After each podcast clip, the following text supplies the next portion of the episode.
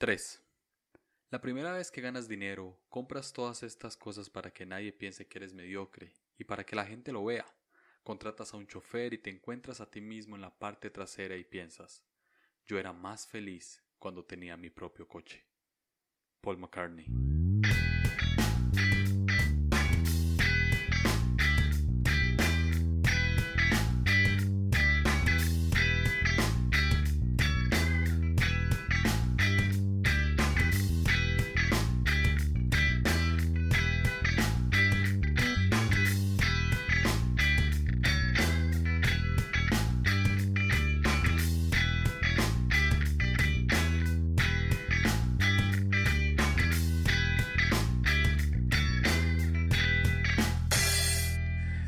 Samuel Niembro, bienvenido por, no sé, décima vez. Ya usted es co-host de este podcast, man.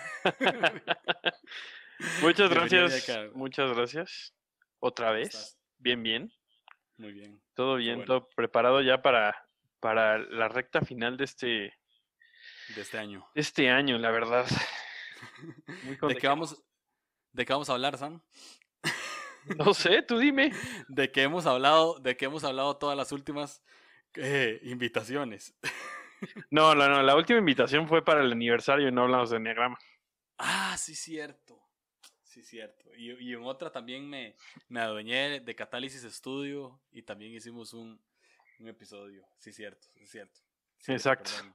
Está bien, está Pero bien. bueno, está bien, está bien. Bienvenido a, a la cuarta serie de Enneagrama. eh, de, de, de este tema que nos apasiona, que odian algunos y otros aman. Ayer estábamos en la escuela dando flechas y, y, Ah, y alas, entonces, Viene preparado. pues sí, lo traigo fresco, fresco. Muy bien.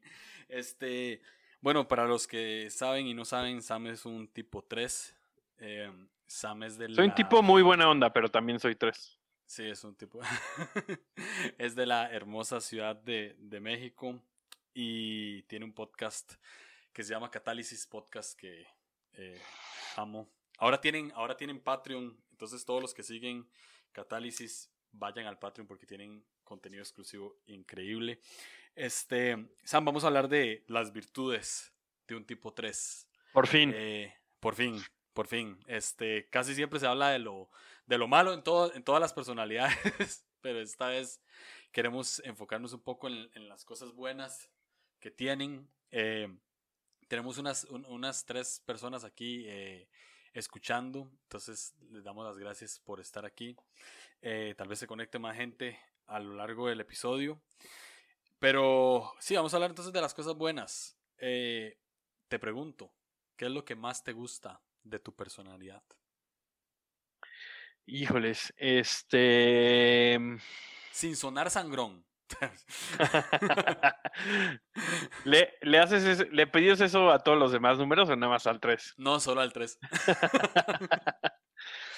Este, la verdad es que creo que algo que, que me gusta mucho y me ha ayudado mucho es poder conectar con cualquier persona, ¿no? O sea, el 3 tiene esta, esta habilidad un poco como de mimetizarse, ¿no? Este, de poder leer muy bien a la gente y poder como entregar lo que se requiere en esa, en esa conversación, en esa relación, ¿no? Que obviamente tiene sus, sus cosas negativas, pero creo que, y seguro saldrá otra vez, pero, pero todas, o sea, todas las cosas positivas del 3 pueden llegar a ser su debilidad también, ¿no? Entonces, creo que esa es una de las cosas que más me gusta del 3, que me ayuda a eh, poder leer bien a la gente y extender eh, un puente de relación eh, con quien sea. La verdad es que te podría decir que es muy rara la vez que, en- que encuentro a alguien con quien no puedo conectar, este, en algún nivel, por lo menos, ¿no? Este, y eso, eso me gusta mucho de los tres. Eso que dijiste que generalmente nuestras fortalezas también pueden ser nuestras debilidades, creo que están, está, se ven todos los números, ¿no? Porque antier creo que estábamos hablando con, con Eric de Soy mi tipo, que es un tipo 2, y la virtud del 2 es la humildad. Y, hablábamos de cómo alguien que dice ser humilde, todos piensan que no es humilde, ¿no? Pero realmente este, hay una línea siempre muy delgada entre nuestras debilidades y fortalezas, y eso que decís es muy cierto. Ahora, vos como Sam, como eh, el, el, gran Samuel, Samuel Niembro, ¿qué virtudes crees tener dentro tuyo? En general, ¿o quieres que te las aterrice tipo 3? En general. general. Eh, híjoles, es raro, es raro hablar de... O sea, sé. que soy 3 y, y, debería hacerme fácil, pero eh, también soy humilde. este, en realidad, sí, sí. Eh, creo que, híjoles, no sé, o sea, muchas cosas, pero... vamos a ver, es muy fácil que otras personas nos digan las cosas buenas que tenemos. Hago este ejercicio porque es necesario que nosotros nos digamos las cosas buenas que tenemos. Claro. No, Entonces dale con total, con, sí, Creo que, creo que soy buen comunicador. Creo que he aprendido a, a eh, poder observar bien nuestro, o sea, mi mundo, mi entorno, mis, mis relaciones, mi, y, poder encontrar eh, como el hilo empático, ¿no? O sea, la manera de poder ponerme en los zapatos de alguien más para, para poder comunicar desde ese lugar. Creo que, creo que esa es una virtud eh, que tengo. Creo que soy alguien que digo que sí muy fácilmente en el sentido de a, a, los retos, a cosas nuevas, a situaciones que para mucha gente tal vez es incómoda. Este, tengo poco problema en decir que sí y aventarme sin saber qué va a ser eso. Este, creo que soy bueno comunicando visión y por lo tanto eh, eh, ayudando equipos a, a, dar dirección, a saber hacia dónde, hacia dónde vamos y también ver potencial. Entonces, poder construir pasos o estrategias o planes para poder llegar a ese potencial, eh, que creo que es algo en lo que he crecido porque antes lo veía al revés, ¿no? Lo veía como queja, ¿no? De todo lo que no, no éramos y he crecido a, cambiar eso por más bien entender qué es potencial y saber cómo poder llevar una organización, un grupo o lo que sea hacia eso. Este, y, y creo que creo que soy una persona empática, creo que soy una persona que eh, veo por los demás, me gusta que la gente eh, pueda conectar, eh, si yo pudiera decir cuál es mi motivo de vida a nivel super macro, creo que es poder ayudar a otros a conectar con Dios, con ellos mismos y entre ellos. ¿no? Oh, cool. Una, la virtud o, Richard Rohr lo, lo, enlaza con el fruto del espíritu, ¿no? Vos tenés este, este libro, creo, el de eh, una perspectiva cristiana del enneagrama. Em, Richard Rohr lo enlaza con la honestidad. Es como el fruto del espíritu en, eh, caracterizado un tipo 3. Eh, eh, honestidad se da porque el 3, su, su pecado o su lado oscuro, más bien sería lo contrario, ¿no? O sea, no, ser honesto para encajar. De hecho, se, se, compara también con un, con un camaleón, ¿verdad? Que, que, puede estar en todo lado y que quiere, ¿verdad? Pero la honestidad, lo que lo que hace es reflejar nuestras verdades y, aterrizar en eso. Eh, ¿cómo, ¿Cómo has empezado a tratar de llevar una vida honesta? No con la gente necesariamente, sino con vos mismo. Pues creo que, híjoles, muchas cosas, ¿no? O sea, lo primero es, y creo que es una de las cosas que más me costaba, es darte cuenta que hay, hay cosas de tu vida que no puedes cambiar. Ah. Eh, y, y, creo que ese es un impedimento grande para un 3, ¿no? Porque un 3 quiere, quiere ser flexible, quiere poder moverse y cambiar cosas que no le, no le gustan, no le... Y en mi caso particular, eh, creo que algo que me marcó muchísimo es que tengo un hermano que tiene, eh, que tiene autismo, ¿no? Entonces, es una imposibilidad en casa, ¿no? Es algo que es inmovible, no se puede cambiar.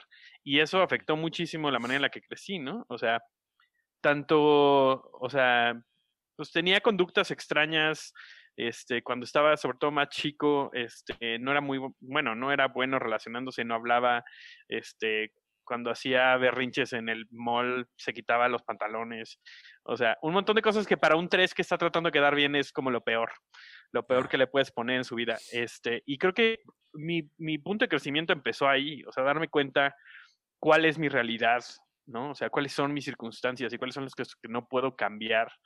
Este, y empezar desde ahí, ¿no? O sea, em, y después de eso, trabajar en, en, darme cuenta realmente dónde estoy, qué, es, qué soy, este, cuáles son mis imposibilidades, cuáles son las cosas en las que soy bueno y crecer hacia eso. Yo creo que un punto, o sea, eh, la, la, honestidad a veces pensamos como de no decir mentiras, pero la honestidad también es, es traer todo lo que eres a la mesa, mm. ¿no?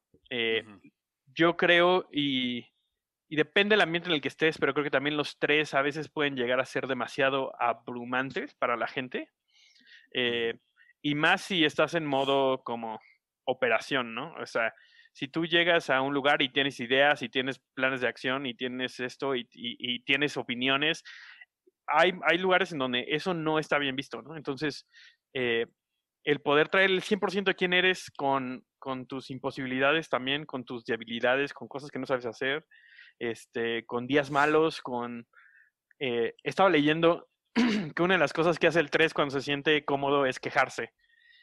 Este, y me encanta eso porque porque es totalmente cierto, ¿no? O sea, porque siempre, alguien que siempre está tratando de quedar bien no se va a quejar.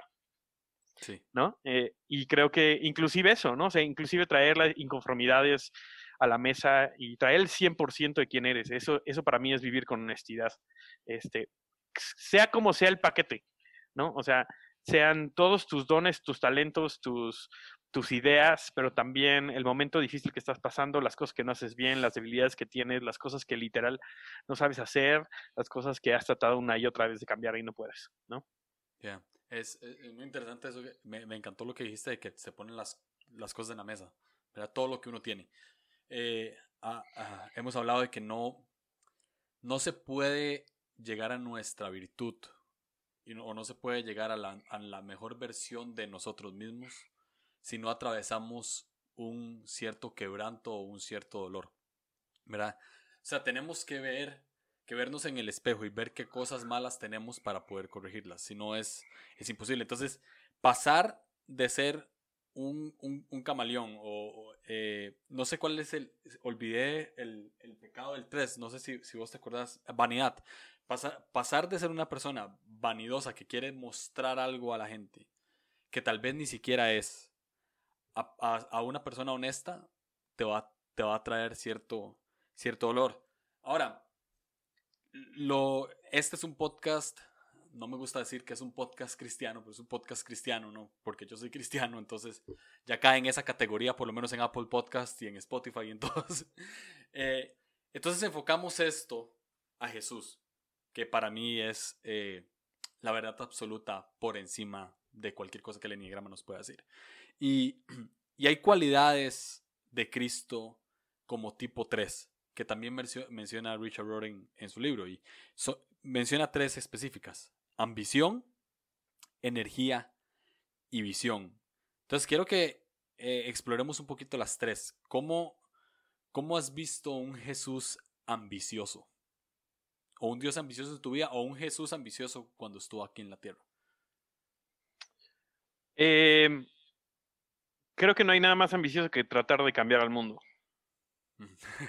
100%. Y creo que eso es algo que yo he visto en mi vida y que he sido motivado por ese aspecto de Jesús en mi vida, ¿no? Este, y, y digo, creo que esto lo hacemos todos en cierta medida, pero creo que una de las cosas que más me ha motivado en la vida es eso, es dejar, o sea, es hacer un cambio, es, es generar un cambio y es, es literal, si yo te puedo decir cuál es mi miedo más grande, es pasar desapercibido en esta tierra. ¿No? O sea, e, era lo que más me llevó a hacer cambios drásticos en, en, el curso de mi vida. Era, no quiero llegar a los 50, 60, 70 años y decir, estoy decepcionado con la manera en la que viví mi vida. Y eso me requería vivir al 100%. O sea, me requería estirarme a no conformarme y no solamente encajar con lo que se esperaba de mí, sino a correr tras esta ambición, por así decirlo, ¿no? Este, y creo que es la manera en la que lo he visto en Jesús, o sea, Jesús que vino a la tierra y tuvo la osadía de pensar que le iba a cambiar.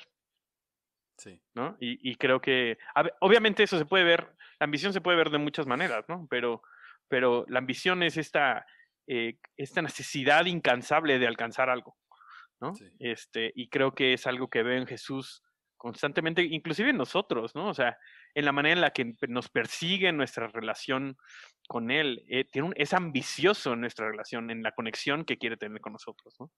Este, y creo que eh, es, es, es una fuerza abrumadora la ambición que tiene Jesús por su, por su creación, por su mundo, por, por, por su gente, por, por, por, sus hijos, ¿no? O sea, y, y, y, yo lo veo así. Esa es la manera en la que, en la que yo lo veo, ¿no? O sea, no es.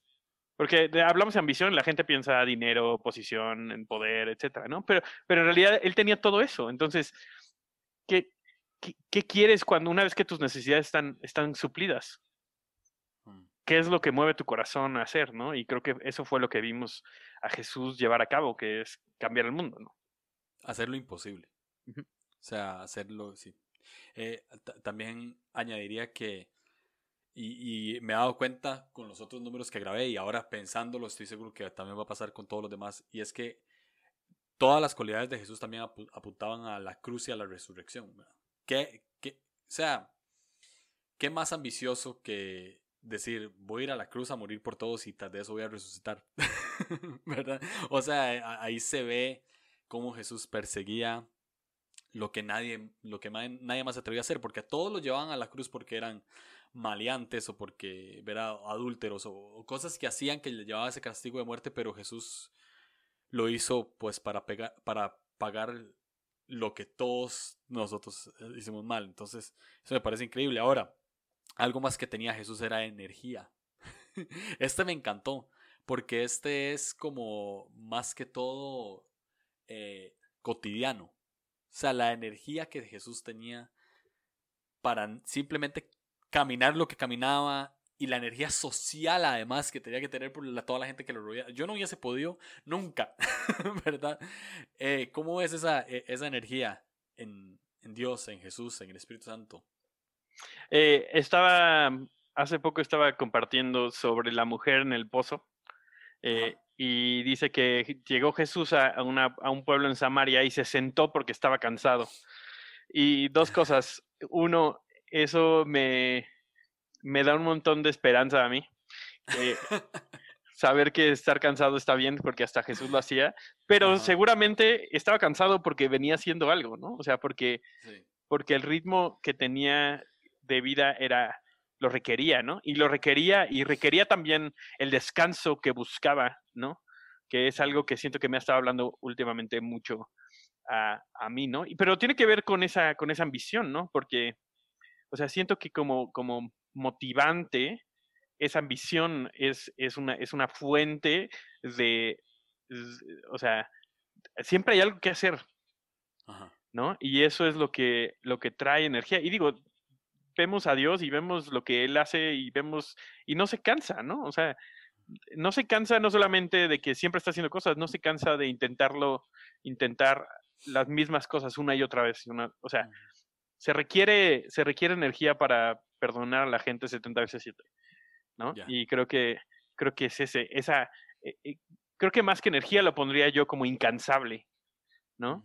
Y no, no porque Jesús no sea cansado, sino porque porque estaba conectado a algo que lo, llevaba más allá de su cansancio, ¿no? Este, esto no es, esto no es una, no es un, como una licencia para no cuidarte, ¿no? Pero, pero creo que es natural en los tres eso, ¿no? Saber que, que, eso, ese es ya tu, tu, estilo de vida, ¿no? Creo que a veces lo que tenemos que aprender es cómo utilizamos bien esa energía para que sea en cosas que valen la pena y dos, que tenemos que también gastar energía en descansar, gastar energía en cuidarnos, gastar energía en hacer lo que realmente vale la pena. Wow, está muy cool. Este me encanta, es la última cualidad de, de Cristo como tres, por lo menos que menciona ese libro, y es la visión.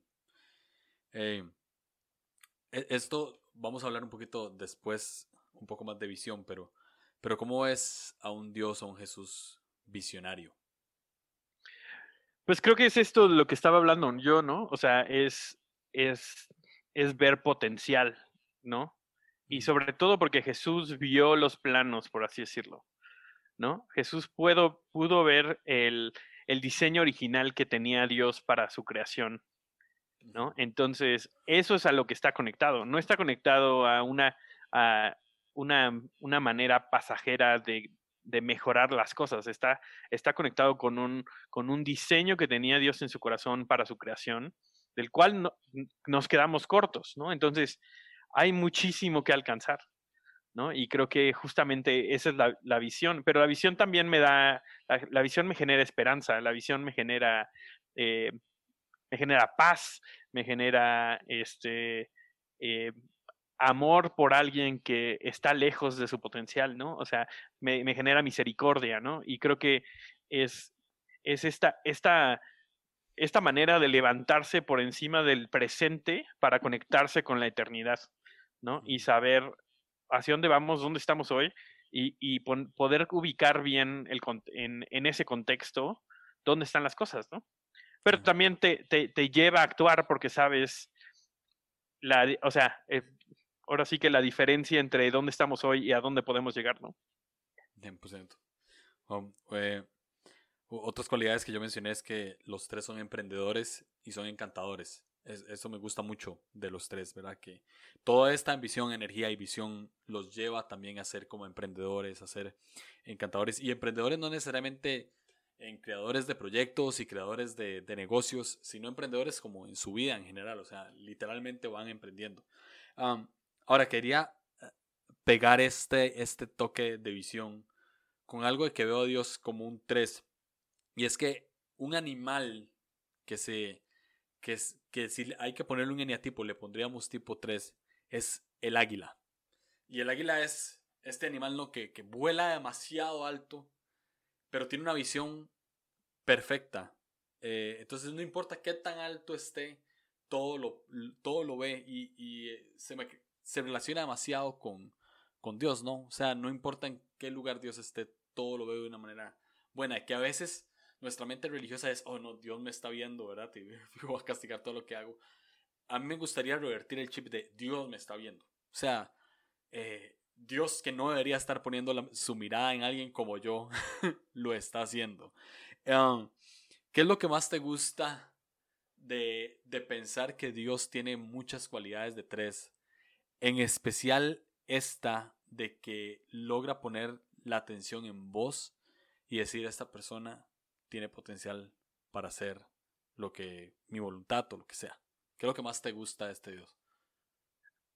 Creo que en general, o sea, no, particular al 3, creo que en general me encanta que nosotros, o sea, Dios nos llama a sus hijos y nosotros nos parecemos a Él. Ah. ¿no? Y me encanta esto de, de ver nuestras características eh, positivas, negativas, eh, o sea, negativas por, por inmadurez, ¿no? Pero de verlas reflejadas en perfección en Dios y saber hacia dónde podemos caminar. Pero también es esta, o sea, es como cuando ves a, o sea, ahorita que mis, muchos de mis, de mis amigos están teniendo hijos, ¿no?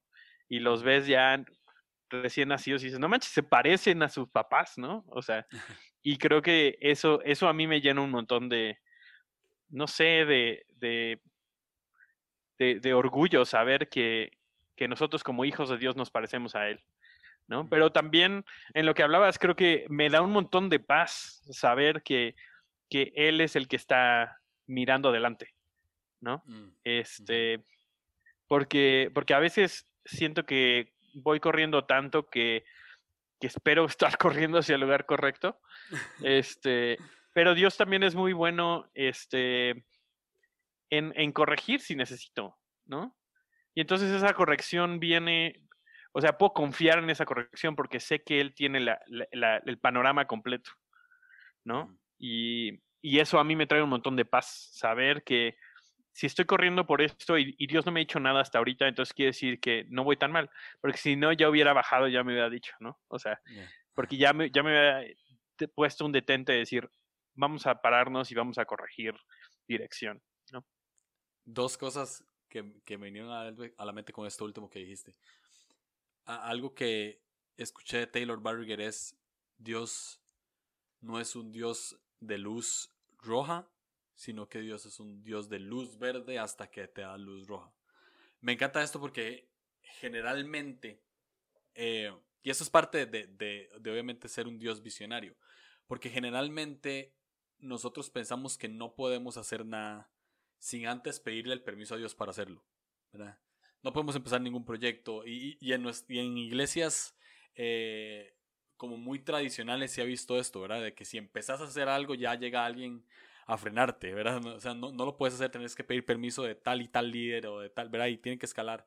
Este, pero realmente Dios quiere que vayamos. O sea, Dios no nos está, no, no, está siempre sentado esperando a que le pidamos permiso para hacer todo lo que tengamos que hacer, sino que como un padre que nos ama nos, nos deja y claro, cuando llega algo que nos pueda hacer daño, pues pone una luz roja. Entonces, esto, me gustó mucho eso que dijiste, que siempre va hacia adelante y, también siempre nos empuja hacia adelante.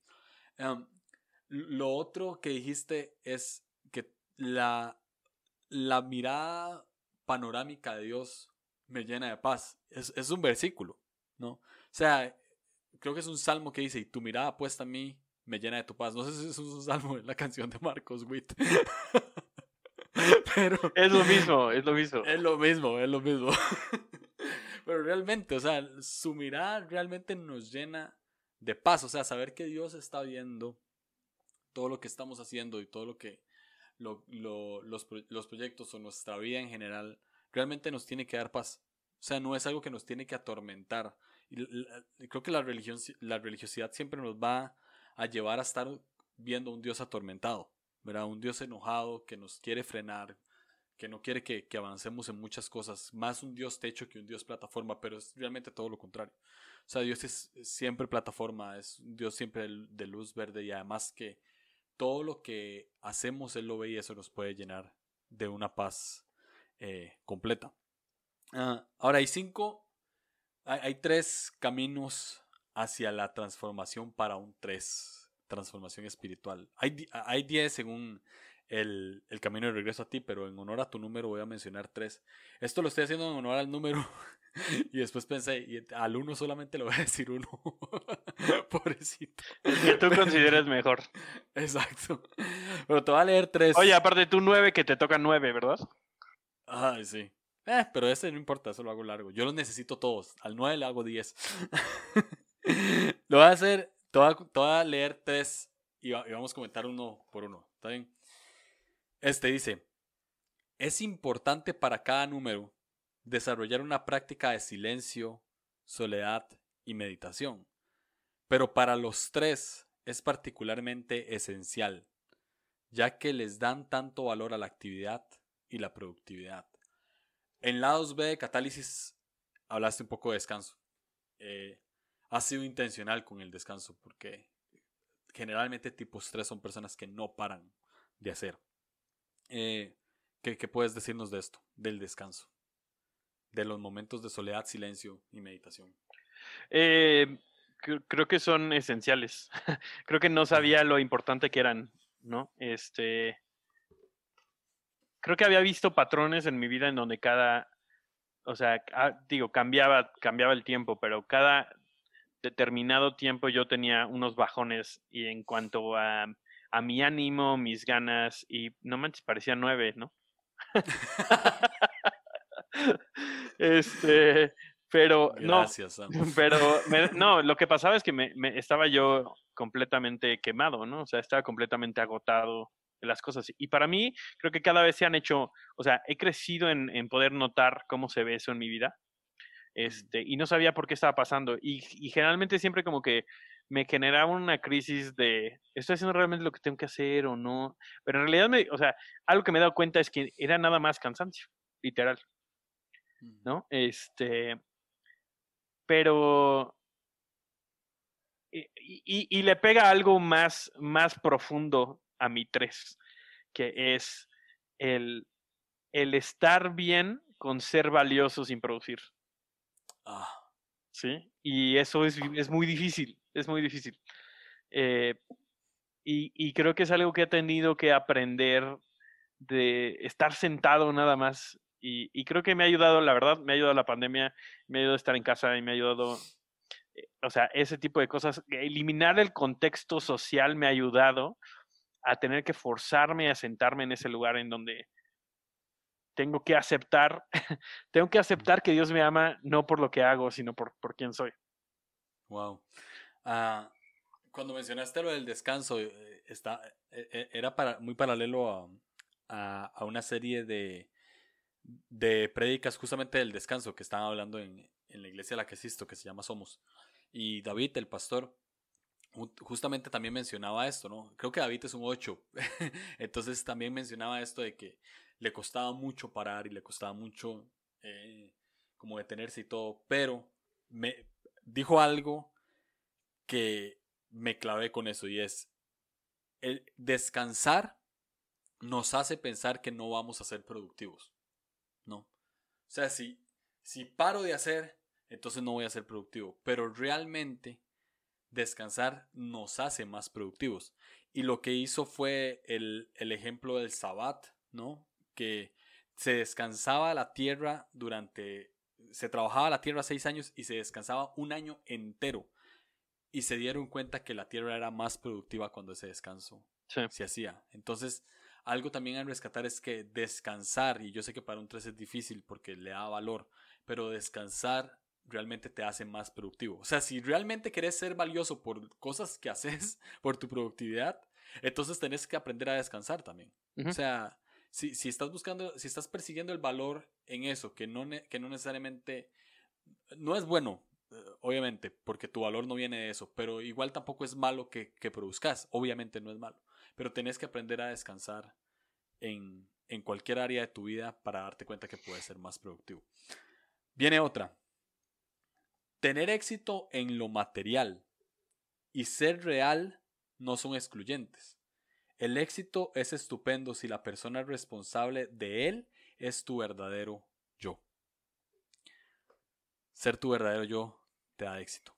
¿Qué puedes decirnos de esto? Totalmente. Creo que es algo, y lo digo en la escuela eh, que tenemos, lo digo constantemente y se ha hecho una de mis frases, que es, eres 100% efectivo cuando eres 100% tú. ¿No? Y creo que es algo que he aprendido eh, justo en este proceso, ¿no? Eso está para tuitearlo. Sí. Pero es que, es que justamente, o sea, los retos que están en tu vida solo los vas a poder llevar a cabo siendo tú. Tuve un, o sea, esto fue pre, pre enneagrama, ¿no? Pero Dios es tan bueno que no necesita el enneagrama para trabajar en nosotros. Este, pero me acuerdo, que estaba yo, o sea, yo tuve un momento crisis de tres, así, de libro de texto. El libro de texto en donde estaba en un ambiente eh, con gente que yo admiraba un montón y, yo quería ser amigo de todos y yo quería eh, encajar y yo quería... Entonces, eh, me perdí yo, o sea, no sabía, no sabía, te lo pongo así y suena ridículo, pero esto fue el primer punto en donde yo me di cuenta, no sabía ni qué, ni qué cereal escoger cuando íbamos al súper. O sea, ese grado de, de, de, perder el, eh, eh, mi individualidad de quién soy. No sé qué me gusta. Me gusta lo que los demás alrededor de mí les gusta. Eso es lo que me gusta. Entonces tuve un momento de crisis así fuerte. Y, entonces me tuve que empezar a hacer la pregunta, ¿quién soy? O sea, ¿qué me gusta? ¿No? O sea, ¿qué, qué, a qué, qué, qué significa ser Samuel? ¿No? Y todo un año, y lo puse en mi, hice un, un, este, un gráfico y lo puse en mi celular. Y, y, fue mi, como, mi propósito de año nuevo, es, era ser Samuel. Wow. ¿No? Y entonces, literal, lo veía todo el tiempo y, y me hacía esta pregunta de, ¿yo qué haría? ¿No? Porque, porque no estaba acostumbrado a sacar eso, ¿no? Entonces, creo que cuando pude yo empezar a responder esas preguntas, y en vez de checar primero a mi alrededor de qué era lo que los demás están haciendo y me empecé a, empecé a ser honesto con mis respuestas, empecé a ver, empecé a ver un montón de cambios en mi vida. Eh, era una persona mucho más segura, era una persona que eh, los demás se daban cuenta de eso. Este, en cuestiones de liderazgo, crecí muchísimo ese año, crecí en favor, gente, o sea, fue un año muy transformacional para mí porque me di cuenta de que ser yo era suficiente. Mm. ¿Sí? Y es más, o sea, gente, inclusive gente que me había experimentado antes, como que siempre, siempre pasa, ¿no? O sea, te das cuenta que alguien es inseguro y que de repente como que, ay, como que te causa ahí medio conflicto. Y yo era así, y entonces había un montón de gente que no, le, no les gustaba estar conmigo, la neta. ¿No? Porque yo iba a copiar todo lo que hicieran por tratar de quedar bien con ellos. Y en el momento en el que empecé a yo decir que era quien era, empecé a actuar de esa manera, nuestra relación se abrió, ¿no? Este, entonces creo que es algo que es uno de mis valores, la neta. O sea, se han convertido en uno de mis valores y creo que vivo de esa manera, que es, vivo siendo yo. Y eso es suficiente. ¿No? O sea, las oportunidades que Dios tiene para mí en el futuro y el éxito que Dios tiene para mí en el futuro viene de yo ser yo. Punto. 100%. ¿No? Entonces, pero es algo que ha sido un caminar, un caminar hacia eso, ¿no? Porque otra vez requiere, o sea, no puedes ser honesto solamente con un área de tu vida, ¿no? O sea, tienes que ser honesto con, con todo lo que eres, ¿no? Wow. Ay, qué bueno eso. Eso está muy bueno. Eh, vamos a leer el último. Dice, Desafía tu definición de éxito y desarrolla una nueva basada en tus propias emociones, deseos y valores y no en lo que heredaste de tu familia o cultura. Eh, con esta te quiero hacer esta pregunta, además de comentar el texto, ¿cuál es tu definición de éxito ahora? Ahora que, que, porque también hablaste de eso, ¿no? E, esa fue la etapa, tal vez los que no están escuchando, vos fuiste a estudiar a, a Betel, entonces estabas rodeado de toda esa gente, entonces, pues ahora ya que, que se te abrieron los ojos, estás viviendo en vos, ¿cuál es tu definición de éxito y qué nos podrías decir del texto? Creo que fue, eh, estoy completamente de acuerdo, y creo que fue, otra vez, esto fue pre-enneagrama, este, no tenía el lenguaje para poder como expresar porque esto era importante para mí, pero eh, yo creo que fue hace unos 3, 4 años que me acuerdo que, o sea, empecé a tener como, se me empezaron a abrir varias puertas, ¿no? Este, con gente que yo consideraba exitosa, ¿no? Este, y yo decía, bueno, pero, pero ¿qué, qué significa eso para mí? O sea, para mí que cómo se ve, y esto era preguntas que yo le estaba haciendo a Dios, ¿no? O sea, mm. para mí cómo se ve ser exitoso, o sea, cómo se ve, porque no es el dinero, porque si no, no estaría trabajando en una iglesia, ¿no? Este, intenté, he intentado un montón de cosas, eh, trabajé eh, en el gobierno, trabajé haciendo diseño y es cosas que hago ahorita, o sea, trabajé de fotógrafo, eh, he hecho mil cosas, ¿no? Pero ninguna de esas satisfacía como ese, ese deseo de éxito. Y, me acuerdo que súper claro Dios me dijo, tu éxito es decirme que sí a mí. Mm. Y entonces, la definición que yo tengo de éxito hoy es ser, ser fiel. O sea, es decirle que sí a Dios. Y, y para mí en ese momento fue, ok, voy a firmar un cheque en blanco para que lo que Dios me diga, en el momento que me diga, yo diga que sí pero, pero fue un proceso porque, porque entonces es, ¿qué tanto confías en Dios? ¿Qué tanto confías en que lo que Él te va a pedir te va a llevar realmente al éxito? ¿No? Pero te requiere soltar entonces, o sea, fue como esta cuestión de, voy a soltar la definición que yo tengo del éxito de acuerdo al mundo, de acuerdo a lo que yo veo, de acuerdo a, a las cosas que se ven afuera, y voy a adoptar la definición que Dios tiene de éxito en mi vida. ¿Y mm. cómo se ve eso? No sé al 100. Tengo algunas ideas, pero lo que sí sé es que su idea de éxito es mucho mejor que la mía. Entonces mm. puedo confiar que cuando él viene conmigo y me pide que haga algo, yo puedo decir que sí. Y eso para mí es ser exitoso.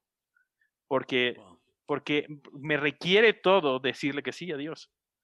¿No? Y las consecuencias de eso. ¿No? Entonces, creo que, creo que eso para mí es el éxito hoy.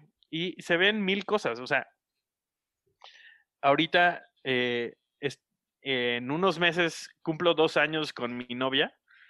Em, y, y, literal fue por ser fiel, fue por decirle que sí a Dios. Literal, y va a sonar súper cliché, lo que sea. No estoy diciendo que, que, Dios me la escogió, porque tengo un, tengo un, un, podcast.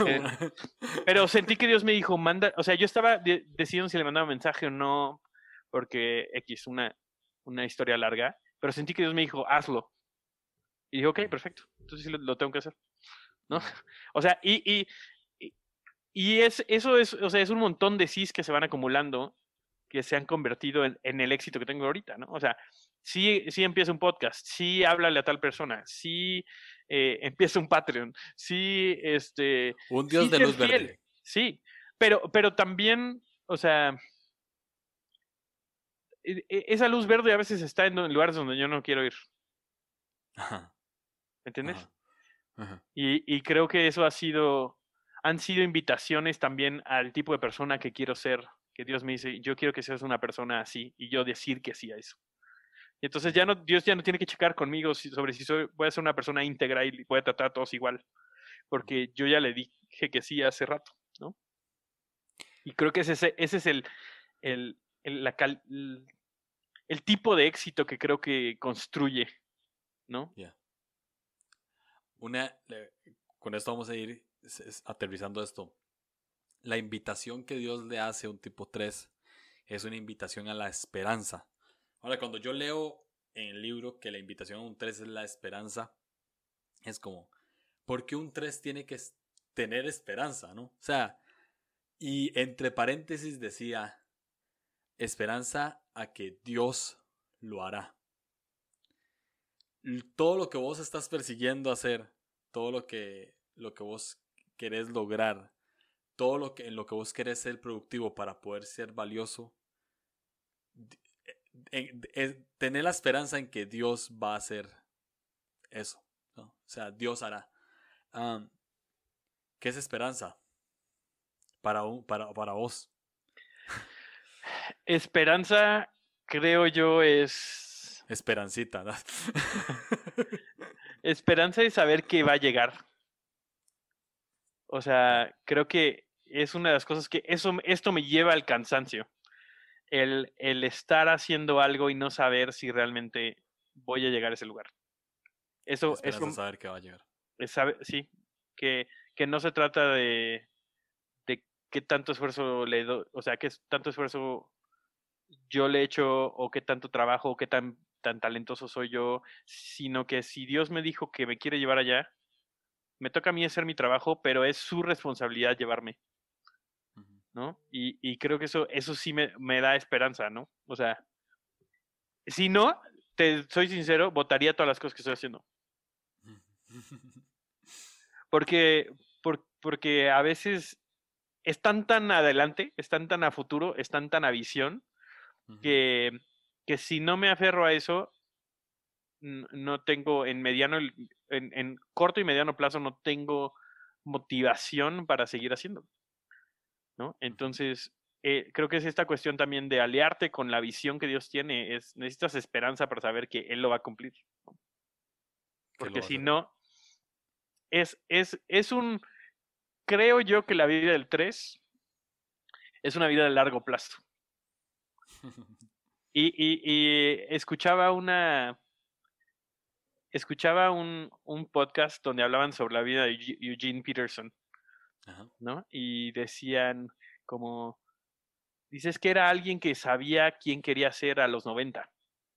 Y vivió su vida pensando en el largo plazo. ¿No? Y creo que eso es algo que yo es, es, he estado tratando de hacer, que es como, yo quiero, o sea, tengo una visión de quién quiero ser a los 90, ¿no? Este, el tipo de persona que quiero ser y eso me, me lleva hoy a hacer cosas, ¿no? Este, que, sé que tal vez no voy a ver el resultado ahorita, ¿no? Pero, pero tengo la esperanza de que Dios va a ser el que me lleve allá. Wow. Ah, eh, qué, qué diferente que se dé la esperanza para todos.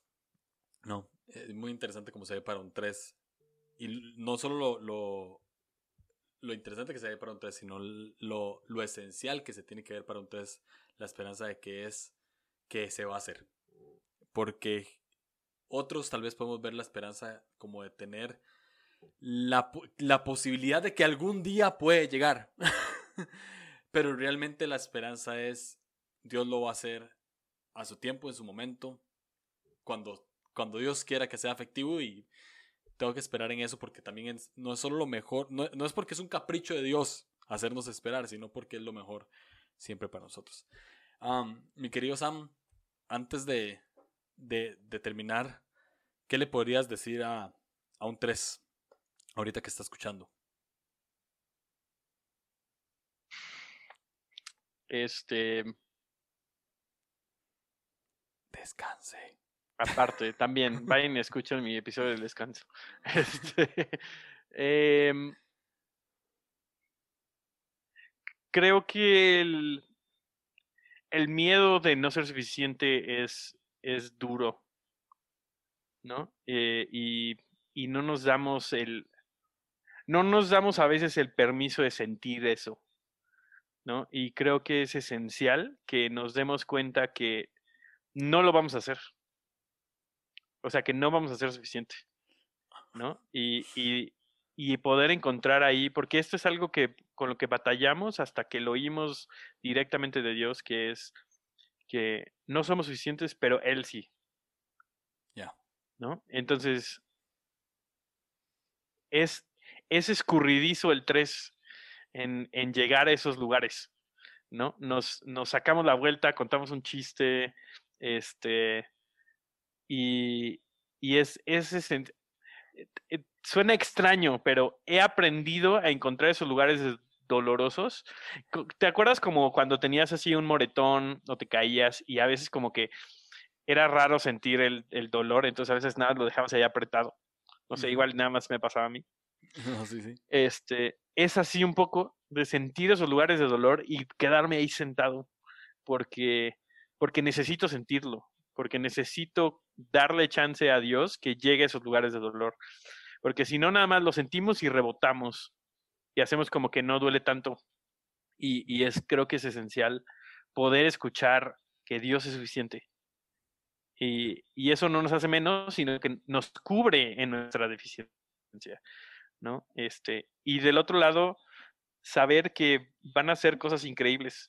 ¿no? Por, por quiénes son, pero con, con, ser, con ser ellos es suficiente. 100%. 100%. Muchas gracias, eh, Sam. Siempre un honor tenerte acá.